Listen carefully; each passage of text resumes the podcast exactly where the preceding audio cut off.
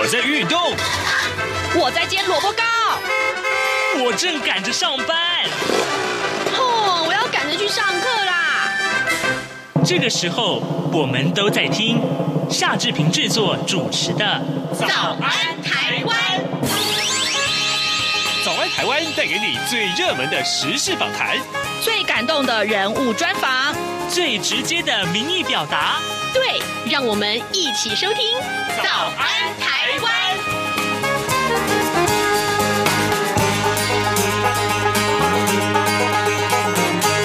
早安，台湾！我是夏志平。今天是二零二三年的一月六号，星期五啊。最近呢，这个好多好多的政治新闻，其实在，呃，对台湾的这些啊，不管是蓝绿两党也好啊，或是很多民众来说，呃，大概都从平面媒体上面看到很多很多重大的新闻。好，今天呢，志平在节目中要为您来专访立国立彰化师范大学公共事务与公民教育学系的副教授刘兆龙，我们请刘老师跟大家一块来分析这些个啊，我们看起来非常重大的一些政治新闻啊，在这个媒体上面非常受到瞩目的这些新闻，事实上对于呃蓝绿两党有什么样的影响？他们的支持率的到底如何呢？待会儿我们请刘老师跟大家来分析。在跟刘老师连线之前呢，志平有一点点的时间可以跟大家说一说各平面媒体上面的头版头条讯息啊。我们首先来看到今天《联合报》和《中国时报》把这一则消息通通放在头版头条上面，这个呃标题有点耸动啊，就是提到了新竹球场，那新竹的棒球场宛如啊这个废土场一般，呃，就是新竹市的新任的市长高虹安，他爆出了呃这个球场的一百五十二项缺失啊，竟竟然在这个球场里面挖出了砖石电线，这是怎么一回事？我们来看一看《联合报》的内文。呃，是斥资这个十二亿元改建的新竹市立棒球场工程，再爆出了多项严重的缺失。新竹市长高虹安昨天开记者会表示说，公务处啊，一共盘点出一百五十二项的缺失，包括呢，场勘挖出了应该要废弃的砖头，还有就是废土以及废电线等等，就好像是废土掩埋场一样，明显的偷工减料。今年新竹市是没有办法举办世界棒球经典赛，也就是所谓的 WBC 的热身赛了。在这个记者会的过程里面，还发生了一段插曲啊。市府的幕僚递送消息给高洪安，告知呢，前天场勘的时候所发现的这个废电线啊，整支都被抽走了。那就让高洪安在记者会当中惊呼说，是怀疑厂商出手灭证啊。那工程工地的这个主任声称没有接到保全酋长的讯息。那么昨天早上巡视球场，觉得说，哎，电线是不能出现在球场的，才会移除这条电线。而且呢，呃，因为有灭证的嫌疑，相关的市证已经一并送给新竹地检署去了解了。新竹棒球场啊，各位也许有印象，在去年的七月份没有完成验收就重启使用。当时呢，蔡英文总统还陪同，呃，当时已经投入桃园市长选战的前市长林智坚出席。结果呢，因为场地诸多疏失。啊，造成了中职的这个球星啊林哲瑄等多名的球员受伤，所以呢还引发了轩然大波。那么高虹安昨天跟副市长蔡丽青开记者会，呃，揭露了新竹球场的这个工程怀疑是有偷工减料的重大问题。会中呢还播放了多则的场刊的影片啊。那么呃在画面里面要随机取样这个外野这个草皮的土壤，不但是在浅层的土壤。让里面挖到了超过三公分大的石头，而且还有红砖头，甚至于发现废弃电线等等，明显是没有达到合约载明土壤级的这个呃呃配备的要求。那么也质疑啊，厂商偷工减料，罪嫌重大。高虹安说呢，呃，这个契约设计图啊，就明载的厂商要填二十八公分的沙土，不应该出现有大于三公分的石头，更不要说是废弃的这个砖头啊、电线了、啊、这些啊异物。那会勘人员也说，去年十二月十四号，还有今年的一月四号两次的取样，开挖不到十分钟，从表层的细土再到后。轻纱这个这个层间啊，那么都存在着一堆不应该出现的异物，恐怕这件消息啊、应该会震撼这个呃相关的台北政坛。好啊、另外呢，呃，不但在联合报的头版，还包括了在自由时报的头版头也放了这一则的消息，哦，恐怕非常重大！前立法委员啊，这是台联党的立法委员罗志明啊，还有一个呃退役的这个将领啊，他涉及了共谍案。我们来看看自由时报的内文吧。呃，前台联立委罗志明，还有前海军少将夏富祥，他们呃这些人啊，怀疑遭到中共势力的吸收啊，提供对岸统战组织借以拉拢吸收机会啊。那么呃，罗源啊，就是罗志明呢，呃，他呃曾以他曾经身为立委啊所具有的人脉优势，那么呃这名下相的夏姓的这个将领呢，以及。他的这个呃，以他的这个退役的将领的身份所具有的国军人脉啊，被控呢长期物色引介国军特定的阶级，那么军种退役将领到中国去接受中方落地的招待，那么减掉追查这几个人呢、啊，通通把把他们列为被告。那其中呢，也有一些人是交保候传啊。这是今天啊、呃，也有不少的媒体通通把它放在头版的位置，可见呢，这个消息非常的重大。好，另外我们还看了《自由时报》上面有这一则消息，跟这个疫情有关了，就是世世卫组织 WHO 的官员四号表示说，中国提供的呃新冠肺炎的疫情的数据显示啊，低报住院重症，那么尤其是死亡的病例数是被低报的，那么这是世卫近来对中国疫情所发出的最明确的批评。美国总统拜登随即表示说，中国处理疫情的方式令人担心啊，我们一提到他们一直不愿。愿意坦率以告啊，那么好，这个呃，他们就非常的敏感啊。这是我们今天看到《自由时报》上面的头版头条讯息，也同样受到大家的瞩目。好的啊，大致上啊，这是三份报纸的重要的一个报道。另外，《工商时报》上面这则报道啊，金流断裂啊，那么二零二三年的土地交易恐怕会急动。这个消息，待会儿我如果有空的话，我们再跟大家多多的来详细的看一看。现在时间是早晨的七点零七分三十四秒，我们要进一段广告，广告过后马上就跟老师连线喽。从两岸、国际、历史文化与财经等角度透视中国的《这样看中国》节目，每周一到周五晚间九点三十分到十点在中央广播电台播出。如果您对《这样看中国》节目有任何收听想法或意见，欢迎寄信到台北市北安路五十五号，也可以透过电子邮件的方式。节目有两个信箱：二零二零 at。R t i 点 o r g 点 t w，或是二零二零零二零三 n e w s at gmail dot com。再次谢谢听众朋友们的收听与支持，请持续锁定每周一到周五晚间九点三十分到十点播出的《这样看中国》节目。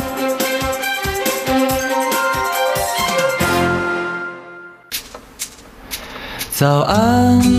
台湾，你正吃着什么样的早餐？吐司加火腿蛋，咬一口，然后收听中央广播电台。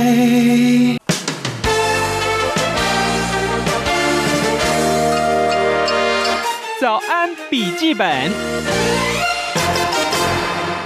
这里是中央广播电台台湾之音，您所收听的节目是《早安台湾》，我是夏志平。各位听众，最近啊，啊、有关于这个呃很重要的一些政治议题，总是占据着新闻媒体的重要版面。特别是呢，我跟您啊、有一些呃每天在节目中讨论的这些话题呢，呃，像台南市的正副议长的这个贿选案啊，还有呢就是呃民进党最近啊、执政党啊，他们对于这个还税于民的这些。规划。当然了，呃，如果有空的话，我们今天还会邀请我们的受访者啊，来一块聊一聊民进党九合一选举败选检讨的内容。而特别，我要跟您介绍这位我们的受访者呢，他是国立彰化师范大学公共事务与公民教育学系的刘兆龙副教授。老师早安，早安志平。是，谢谢老师一早接受我们的访问。老师啊，最近啊，这个台南市正副议长的贿选案啊，天天都在媒体的重要版面上面。是，对。然后呃，正副议长那如今都交保候传，那其他相关的一些涉案人员也有的是被收押啊，那有的是也是交保。那在去年九合一选举之前啊，我我记得我们曾经有好多天的新闻都在讨论的是说，哦。这个地方议会啊，这个有被黑道渗入啊，也曾经攻击像国民党啊，有很多这个议长通通有黑道背景。但是呢，如今我们却在台南市啊，这个民进党执政的都会区，却发生了贿选这样的丑闻。那呃，民进党已经会在一月十八号召开廉政委员会要来处理了。老师，您如何看待这个案子的政治效应呢？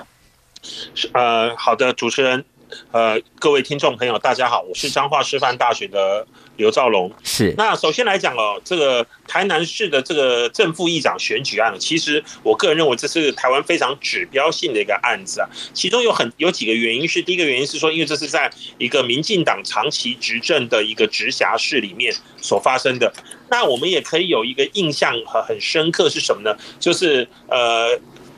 呃，现任的副总统赖清德，他在担任台南市市长任内，曾经也跟当时台南市议市议会的议长李全教之间有很，也是为了这样类似的问题，他有很长的时间呐，不愿意进入。那个台南市议会备询呐，嗯，所以说，如果我们把这个脉络这样拉下来看的话，我们可以发现到哈，呃，这个案件来讲哈，可以说是哈，呃，有很大的政治意义在。首先来讲的话，就是说，民进党在面对二零二二年呃的九合一败选之后，好，他如何去清理门户的一个做法，这是第一个，嗯哼，好。啊，第二个来讲的话，就是说，呃，包含了这个民进党前中执委郭在清等人哈，嗯，那这个也是赖清德他在一月十五号继任党主席之后要处理的第一个一个指标性的案件，所以说我们可以，呃，那当然这指标性的案件也代表一件事，就是呃赖清德他担任党主席所。宣誓的廉能呐，会不会能够在这个案件当中做彻底的处理啊？所以说这个案子会引起全国性的关注，它的原因是在这里。嗯，了解。可是现在大家关注他，呃，当然，呃，这个互相我们从前听到那样子的指责哈，就是说、嗯、啊，这个蓝绿啊互相会骂来骂去啊、呃，如果有蓝营的这个政治人物被收押的时候啊、呃，他就会说啊，这个法院都是民进党开的。然后呢，如果是绿营的这个人士被收押的话，反而也会说啊，这个呃，国民党长期对这个呃法院的影响性很大，所以啊，这个我们都是冤枉的。好，那这个现在面临到这样子的情况，而且老师您刚刚有提到生态，呃呃，这个派系的生态，呃。如果说这样来看的话，呃呃，当然了，每个派系啊都有各自的势力。呃，对于这个这件案子，对于派系的生态影响又是什么呢？首先来讲的话，哈，就是说，呃，我们可以发现到一件事情，就是说，地方派系固然会是哈这个地方政治当中一个很重要的一个一个角色啊。嗯。但是我们也要也要知道一件事情啊，就是说派系之间的人物哈，这个呃，他如果一旦涉及违法。或者是涉贪、涉黑、涉赌、涉黄等等事件的时候，哈，其实派系能够做的事情也是非常有限的，这是第一个。啊，第二个来讲的话，就是说台南市来讲，长期是民进党执政，所以说在这整个一个环境上是绿大于蓝。嗯嗯嗯。好，所以并不会因为呃个别的政治人物被起诉、收押，或者是嗯涉案。呃，会影响到这个派系的一个生态的太大变化，我并不觉得，反而是我们应该要注意关注的是说哈，呃，在这个案子之后，哈，这个这个民进党在台南市是不是能够继续保有这样的一个执政优势？因为我们可以发现到谢龙介在这一次挑战台南市长大位的时候，他的选票差距是非常小的，嗯，而且把黄伟哲吓了一跳。哈，那这个优势会不会继续保持？其实我觉得，呃，端赖于这一次，呃，民进党。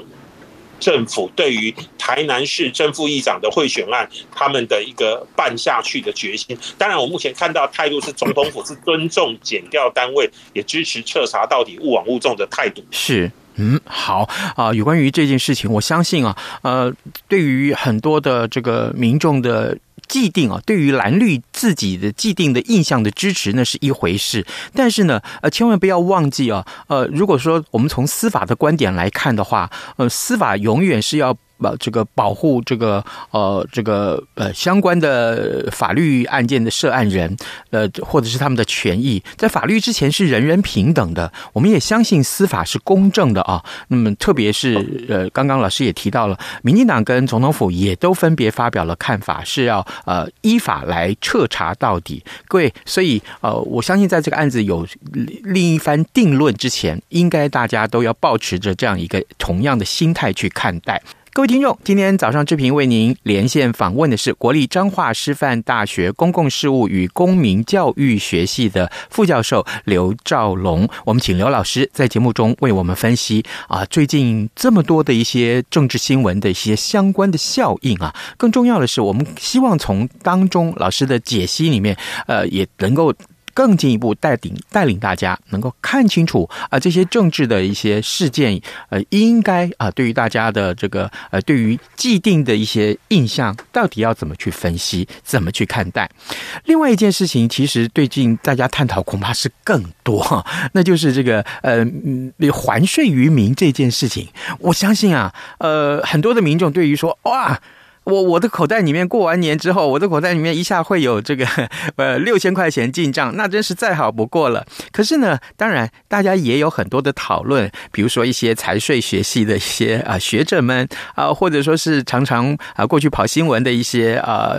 这个新闻同业们，会对于说，哎，怎么好像这个国家有盈余这件事情，税收有盈余这件事情，不是应该啊先存起来啊，这个好好的作为一些像比如。比如说未来紧急状况的支用啊，或者说，哎，那今年的这个呃经济情况不会很好，呃，所以呢，是不是应该要省着点花？这些讨论都有。那但是呢，现在我想请教老师，就是说，呃，有关于呃还税于民这件事情，那对于民进党的民意支持度，它的影响又是什么呢？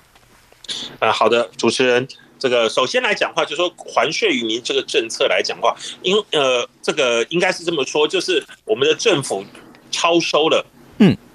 三千八百多亿，快四千亿的一个一个一个这个税款，嗯，那这个税款来讲话，某个程度来讲，就是说从当然从财税学的角度来看，就是说我们我们这个所征收的什么所得税、营业税等等啊，比我们想象中的要好。比我们当初预估想中要好哈，对。那但是呢，我们也必须要认知到一个，所以才会有这个超收的一个情况。但我们也必须要认知到一个问题，就是我目前缺钱用的地方真的是很多啊，包含了像那个蔡总统所指出来的那个全民健保啊、劳保啊等等啊，这些缺口一天天的在扩大当中啊，这也需要财政的益助啊哈。那但是呢，对于民众来讲，其实更多的是什么呢？就是在疫情这段时间所造成的百业萧条跟经济不景气，这是第一。一个，嗯，所以说这个还税于民这一件事情，某个程度来讲哈，可以暂缓哈这个人民对于民进党政府不满的一个一个状况，然后转化成一个满意度跟支持度，这是第一个，是好，这是肯定的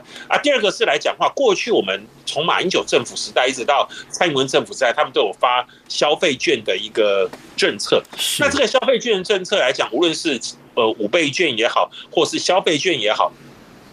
某个程度来讲，都它都是为了要刺激这个景气，哈，来达到一个这个景气循环的一个经济成长的一个效果。嗯啊，但是呢，呃，我们也事后有，我们也发现到一件事情，其实无论是呃五倍券也好，或消费券也好，嗯，其实它对 GDP 的成长的一个幅度大概不到百分之一，哈，事事后我们去做过研究，但是对人民的一个满意度，哈，呃。那个跟政策的满意度跟支持，呃，确实有很明显的，所以这也就是陷入一个困境，就是说虽然说它不能够呃有效的如预期般的刺激景气，但是人民的满意度是是增加的，所以这也让这个蔡英文政府在这个最后政策急转弯，然后呢，苏贞昌也支持发这个现金六千元给民众的一个原因，也就是在这里，特别是这个呃。今年年今年的呃下半年啊，国民两党都要决定总统候选人的这个人选了。是到明年的年初，呃，就要开始总统大选跟立委投票了。所以说，如何去止跌这个民意的这个这个探底啊？这个对民进党政府来讲，可能是最重要的事情啊。因此来讲，呃，他我觉得说，这或许就是他们哈这一次会政策急转弯去发这个呃。呃，现金的一个原因。老师，您刚刚提到发现金的这件事情的规划啊，那么之前我记得在呃，我们谈论到这个消费券或者是五倍券的时候，都曾经想说，哎呀，那为什么要发这个券呢？那为什么不干脆直接发现金？但我记得那个时候有人就说，哦，两个不一样哦，发现金是没有办法刺激景气经济的，那你发这个券啊，呃。采个消费券，你还可以利用这个去买很多其他的东西。那当时的我还听到，就是说我真的是听到有一些呃言论，就是表示说啊，发现金的这个做法是不对的。可是现在却又可以发现金了，呃，是不是两个的这个作用应该是不一样呢？或者说，嗯，这个说法呃今非昔比啊，这个会是一个矛盾。老师，您觉得如何看待？这个诚如刚刚主持人所讲哈。就是说，我们在这个过去的时候会发消费券的一个原因，就是怕人民去把钱存起来，而不做一个消费的一个做法。但是我们也必须要认知到一件事情：消费券本身印制要有时间跟成本的一个压力啊。所以说，也有人去回应一个检讨这样的一个问题啊。这个这个消费券是不是一个会形成？二次的一个支出，这是第一点。第二点来讲的话，我们也必须要认知到，就是说，其实对人民来讲，当然拿到现金哈是最明显而立即的。如果我们对于这个消费券它的经济成长的刺激大概只有百分之一左右的话，那我想百分之一都不到的话，我想那我们发直接发现金，让人民直接更有感，这其实也也是一个可以思考的政策。这是第二点。是是。啊，第三点来讲的话，其实呃。这个我个人以前做过相关的一个研究啊，就是说，其实哈，人民从我们的研究标的是老人年金啊，就是我们发现一件事情，就是老人年金可以增加这个这个老人的主观幸福感。嗯，那这个主观幸福感呢，可以转换成政治支持。那同样的，今天我们发现金这件事情。特别是在农历年前，这个政策拍板定案，也可以增加人民的主观幸福感。那当然也可以某个程度转换成政治支持。那所以说，我们就从这个逻辑里面，我们就可以发现到一件事：为什么民进党政府它到政后最后是会政策急转弯，然后呢发这个。呃，还税于民，然后发现金的原因也就在这里。是好，各位听众，呃，今天志平为您连线访问的是国立彰化师范大学公共事务与公民教育学系的刘兆龙副教授。我们请刘教授呢，在节目中跟大家一块儿分享最近这些重要的政治议题。其实啊，从呃某些方面来解读，可以看得出来啊，它的影响性是非常非常的大的。老师，最后我们还有一点点时间，我们要来请教您。呃，大都在讲了啊，这个九合一啊，民进党败选之后，应该是要有检讨。当然了，呃，检讨方案也出炉了，呃，洋洋洒洒应该几千字啊，呃，检讨的原因相当的多，相当的多。老师，您对于这一份检讨的内容的看法是什么？呃，首先来讲，这些检讨内容的确，当然也有些打到点的地方，但是我觉得民众的。期待哈，有几个问题，他们也没有正面回应到。首先，第一个是说，呃，民众对于过去因为疫情所造成的经济的一个一个萧条，然后呢，这个还有就对政治上面不满了。其实我们在这份检讨报告上面并没有看得特别出来啊，好，这是。呃，民进党政府必须要在一年之内加以回应的。而那这个回应呢来讲，某个程度会牵连到一个问题，就是苏贞昌内阁到底改组的幅度到底有多大的问题啊？那这个问题来讲，其实是一个到现在为止，民进党政府都没有及时回应的问题，特别是呃，苏贞昌到底留不留任？嗯，这第一个。第二个是未来内阁来讲，有没有让人耳目一新的名单？例如说，如果今天内阁里面的人选都还是过去民进党大家比较熟知的一些政治人物，那民众的期待可能就会相对落空一点点。那如果有一些耳目一新的人物，或者是社会清流，或者是知名的人士，好，像例如说，呃，过去这个陈水扁在。担任总统的时候，嗯，那个李远哲哦，他的社会社会形象很高。那某个程度来讲的话，他也扮演了很多的角色。那像这样类似这样的人哈，那个如果能够在这个未来内阁改组当中，我们看得到的话，就是社会贤达，那或许来讲可以满足人民对于这个内阁改组的期待。这是第二个。是第三个来讲，就是这个。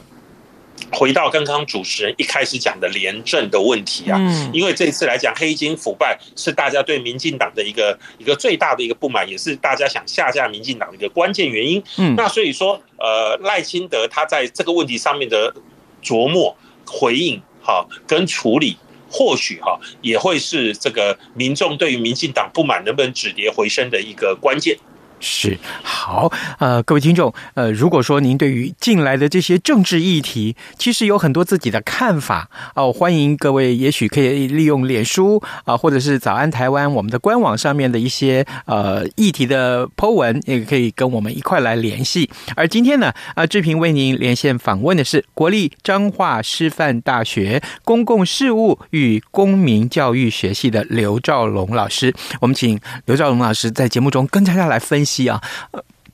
其实从某些观点来解读啊，我们对民进党的这个呃执政党的期待啊，当然呃，在执政的过程难免会有一些疏失，但是呢，我们愿意抱着怎样的心态来看待呢？其实我们都期望呃执政者可以更好，可以带给民众更多的福祉啊。我们也非常谢谢老师今天跟我们的分享，老师谢谢您，谢谢你主持人，各位听众朋友。再见。早安，台湾，你正吃着什么样的早餐？吐司加火腿蛋，咬一口，然后收听中央广播电台。早安，报马仔。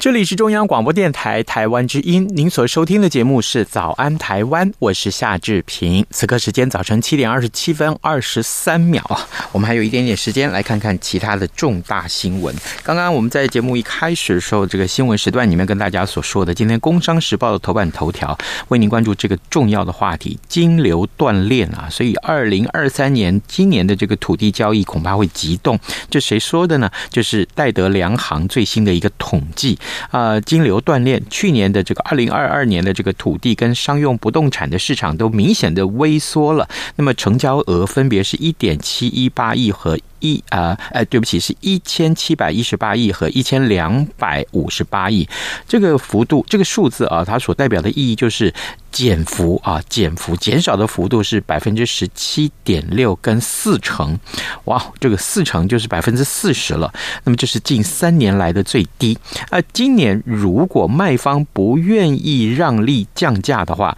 那么预期土地商用不动产的这个交易金额恐怕会在双双再涨一成到两成，就是百分之十到百分之二十了。呃，分别要下探到一千五百亿跟一千亿啊，这个数字呢，对于台湾的这个。整个经济的成长动力恐怕会造成一个很大的影响，但是，但是我们也不得不说，土地的交易如果太旺盛，那么造成了很多呃成本的上涨，这恐怕对经济又是另外一种伤害。所以呢，呃，见仁见智，或者说当中的这些呃呃数字的高低，其实是非常需要大家一起来关注的啊。好，那么另外我们也看到，就是呃，刚刚我们所提到有关于新竹。球场的这个事情，那么恐怕今天也会受到更多媒体的瞩目。那昨天，我们看到已经有很多电子媒体啊，就一直在报道这个相关的事情。那今天恐怕会有更多的媒体继续来看看，是不是要到新竹的这个球场里面亲自去看一看到底呃这个情况有多夸张，或者说呃接下来我们要看一看的是，那减掉方面是不是要对前新竹市长林志坚有一些行动呢？这些都是我们要关注的重点。点